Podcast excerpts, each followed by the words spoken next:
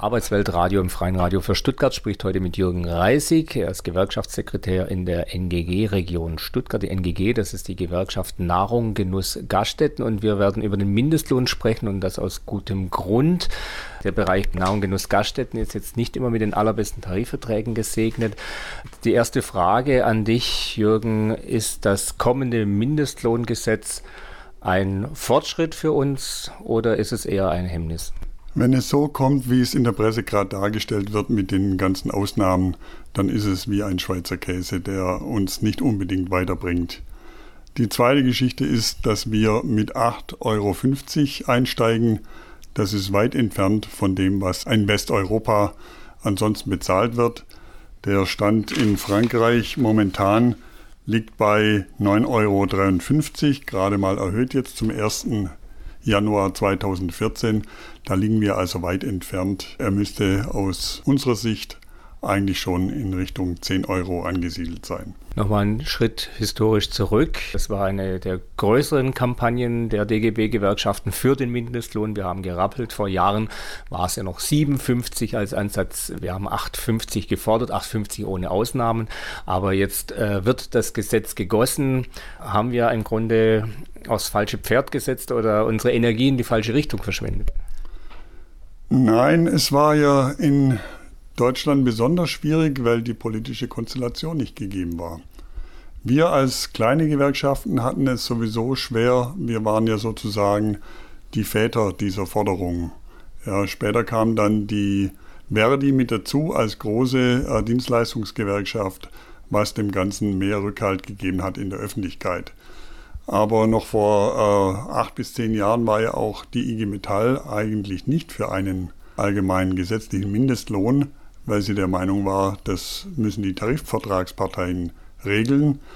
Da standen wir als kleine Gewerkschaft zunächst mal ziemlich alleine da mit unserer Forderung.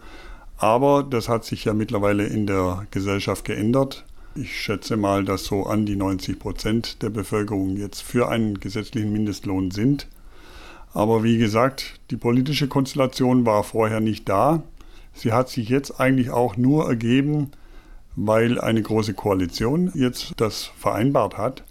Allerdings wird da jetzt dieses Gesetz gegossen auf unterstem Level.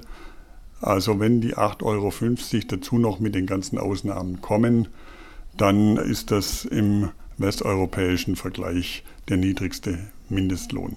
Und die ganzen Ausnahmen, das heißt Erntehelfer, das heißt Zeitungszustellerinnen und Zusteller, das heißt äh, Praktikanten bis sechs Monate, das heißt Jugendliche unter 18 Jahre und Langzeitarbeitslose. Jetzt haben wir eine ganze Menge Ausnahmen. Was heißt denn das für die Zukunft? Ja, das heißt für die Zukunft, dass genau diejenigen, die den Mindestlohn am ehesten brauchen, jetzt per Gesetz ausgeschlossen werden. Die werden also wiederum nicht davon profitieren, und werden also sozusagen Hungerlöhne äh, weiterhin kassieren. Wir kennen ja die Problematik bei den Erntehelfern, bei Praktikanten, bei Langzeitarbeitslosen, warum genau diese Schwächsten der Gesellschaft im Arbeitsleben davon ausgenommen werden, ist einfach nicht nachvollziehbar. Zeigt aber auch, dass das Kräfteverhältnis in der Großen Koalition jetzt sich so darstellt, dass diejenigen, speziell in der CDU, die ja auch vorher gegen einen gesetzlichen Mindestlohn waren, sich jetzt für Ausnahmen stark machen. Die ganze Wirtschaft spricht sich für Ausnahmen aus, weil sie jetzt den Mindestlohn nicht mehr verhindern kann. Und so wird eben das ganze Gesetz äh, durchlöchert. Für mich stellt sich das dar wie ein Schweizer Käse und wird also dann vielen, die es ganz nötig brauchen, nichts bringen. Wie sieht denn die Tariflandschaft aus? Was sind denn so Tariflöhne im Bereich der Nahrung, Genuss? Ja, wir in Baden-Württemberg haben Löhne, die über dem gesetzlichen Mindestlohn sind, von 8,50 Euro. Also eine ungelernte Hilfskraft im Hotel- und Gaststättengewerbe liegt bei 9,62 Euro. Ein Zimmermädchen zum Beispiel bei 10,14 Euro nach unserem Tarifvertrag. Das Problem ist allerdings, dass selbst Betriebe, die tarifgebunden sind, die Mitglied in DEHOGA sind, also im Deutschen Hotel- und Gaststättenverband, oftmals sich nicht an die eigenen Tarife halten. Da wird sich ein neues Feld ergeben. Und auch die Minijobber, 450 Euro Kräfte, auch da sehe ich die Gefahr, dass der Mindestlohn unterlaufen wird durch Ausweitung der Arbeitszeiten, weil das ganz schwer zu kontrollieren ist. Wie sieht es in der Praxis aus? In der Praxis sieht es so aus, dass Arbeitnehmer verpflichtet sind, ihre Arbeitszeit nachzuweisen. Wenn der Arbeitgeber aber die geleisteten Arbeitszeiten nicht gegenzeichnet, dann lässt sich eigentlich ein Rechtsanspruch gar nicht mehr durchsetzen beim Arbeitsgericht. Das ist unser allergrößtes Problem. Deswegen werden auch viele Überstunden in der Gastronomie, in der Hotellerie überhaupt nicht ausbezahlt. Das ist ein Dauerproblem, das eigentlich gelöst werden könnte. Unser stellvertretender Vorsitzender der NGG, äh, Burkhard Siebert, hat erst kürzlich gefordert, dass Arbeitszeiten im Zusammenhang mit der Einführung des Mindestlohns gesetzlich festgehalten werden müssen, damit eben die Arbeitnehmer nicht und die Arbeitnehmerinnen nicht alleine den Nachweis erbringen müssen. Also es bedarf im Grunde ein äh, weiterer Regelungen, eines weiteren Umfelds drumherum, um jetzt, sage ich mal, das Mindestlohngesetz, um es äh, wasserdicht zu machen. Oder was heißt wasserdicht, um es etwas auf stabilen Füßen zu stellen. Das ist ein ganz wichtiger Punkt. Die Fantasie der Arbeitgeber ist ja eigentlich unbegrenzt, wenn es darum geht, Gesetze zu umgehen. Deswegen habe ich die Befürchtung, dass eben über die Arbeitszeiten dann eben länger gearbeitet wird und der Lohn dann gleich bleibt. Die Gefahr besteht ganz besonders bei den 450 Euro Kräften. Das war allerdings in der Vergangenheit auch schon so, dass eben länger gearbeitet wurde und eben nicht entsprechend vergütet wurde. Wie sieht denn das aus für die Bereiche, die jetzt, sage ich mal, noch tarifgebunden sind und höhere Stundenlöhne als den Mindestlohn haben? Ist eventuell zu befürchten, dass es Betriebe gibt, die eben sagen, wir scheren aus aus dem Tarifvertrag und bezahlen noch weniger als bisher? Die Gefahr, die besteht immer. Allerdings sehe ich die jetzt im Großraum Stuttgart nicht so sehr, weil Stuttgart bzw. Baden-Württemberg oder die Region Stuttgart ist ja ein Hochlohnland. Das hat sich jetzt auch in unseren Branchen, Bäcker, Handwerk, Hotel und Gastronomie, im Prinzip durchgesetzt, dass hier mit Hungerlöhnen eigentlich kein Job mehr bezahlt werden kann. Man muss sich ja auch vorstellen, bei den Mieten, die in Stuttgart verlangt werden, da reicht ja auch der gesetzliche Mindestlohn nicht aus. Man muss sich ja mal vorstellen, bei 8,50 Euro bei einer 40-Stunden-Woche ergibt sich ein Betrag von 1470 Euro brutto. Das ist kein Betrag, wo, wo man hier in Stuttgart von leben kann. Ich denke mal, dass im Backgewerbe, in der Hotellerie und in den Gastronomiebetrieben schon über 8,50 Euro in der Mehrzahl bezahlt werden, mit eben diesen Ausnahmen, die es immer wieder gibt, die sogenannten schwarzen Schafe, da bleibt das Problem aber so wie vorher auch, ob mit oder ohne Mindestlohngesetz. Es hat sich jetzt vor allem in dem Gaststättengewerbe in den letzten Jahren die ganze äh, Beschäftigungslandschaft massiv verändert, was sozialversicherungspflichtige Beschäftigungen betrifft, im Austausch gegen ähm, sogenannte Minijobs, 450-Euro-Jobs. Was heißt denn das konkret bei euch? Ja, mit der Einführung der Minijobs ist genau das eingetreten, wovor wir als Gewerkschaft NGG gewarnt haben. Die Vollzeitarbeitsplätze in der Gastronomie vor allem und in der Hotellerie wurden zum großen Teil in 400 Euro, damals noch 400 Euro Jobs umgewandelt. Das hatte für den Arbeitgeber mehrere Vorteile. Einmal Sozialversicherungsbeiträge konnten erspart werden und zum anderen, was auch vorher schon angesprochen wurde von mir, dass es eben bei den Arbeitszeiten nicht so genau genommen wurde. Das ist ein großes Problem in der Branche. Da wird man auch weiterhin ein Auge drauf werfen müssen. Aber letztlich sind das wahrscheinlich Bereiche, auf die man als Gewerkschaft schlechter zugreifen kann, als wie wenn es eben ein tariflich gebundener Mitgliederbereich ist. Ja, natürlich. Diese Minijobs sind äh, aus meiner Sicht auch ein Einfallstor zur Schwarzarbeit. Minijobs, 450 Euro Jobs, müssten eigentlich verboten werden. Damit wir wieder klare Verhältnisse im Arbeitsleben haben, Wir hatten ja vorher auch Vollzeitkräfte in der Gastronomie.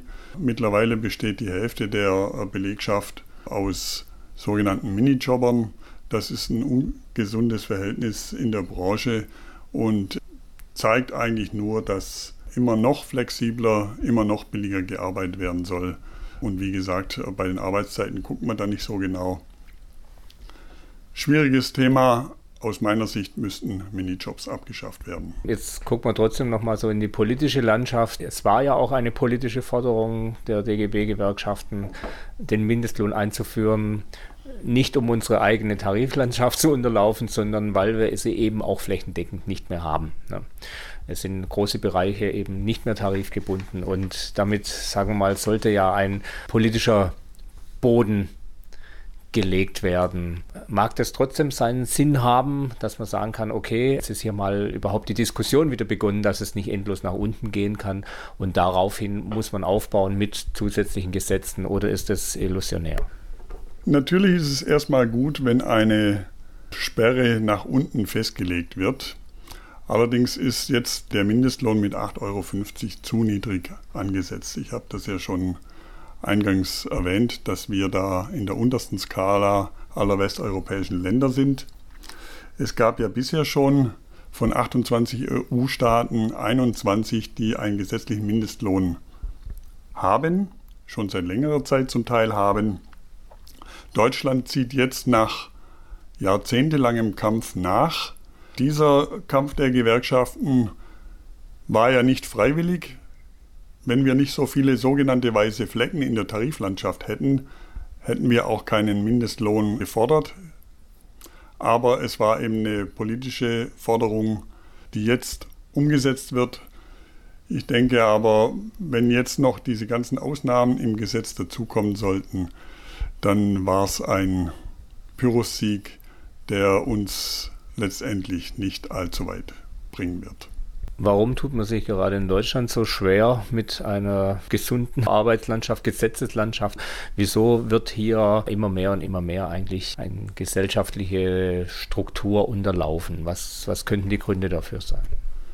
Wie gesagt, die politischen Voraussetzungen waren ungünstig.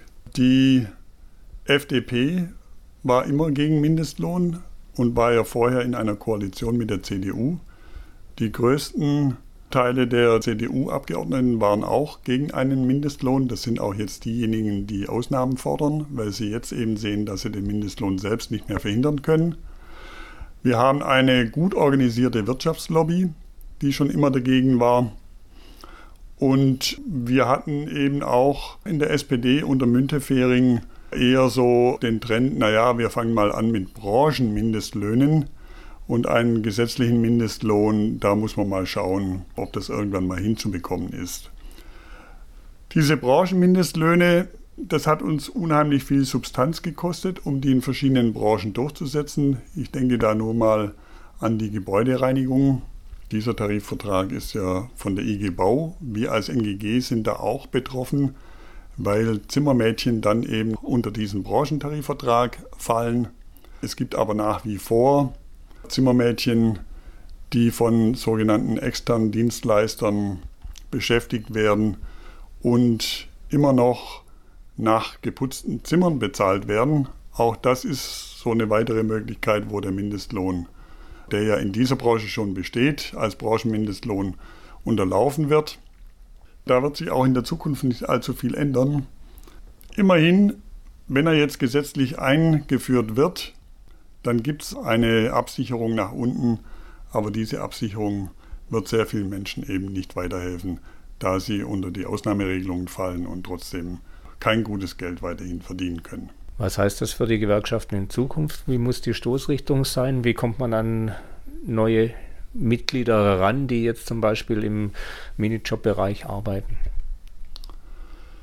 Das ist ein schwieriges Feld weil gerade die, die wenig verdienen, eigentlich nur dann zu uns finden, wenn die Not so groß ist, dass es gar nicht mehr anders geht. Das ist ein Problem, das haben wir schon seit Jahrzehnten.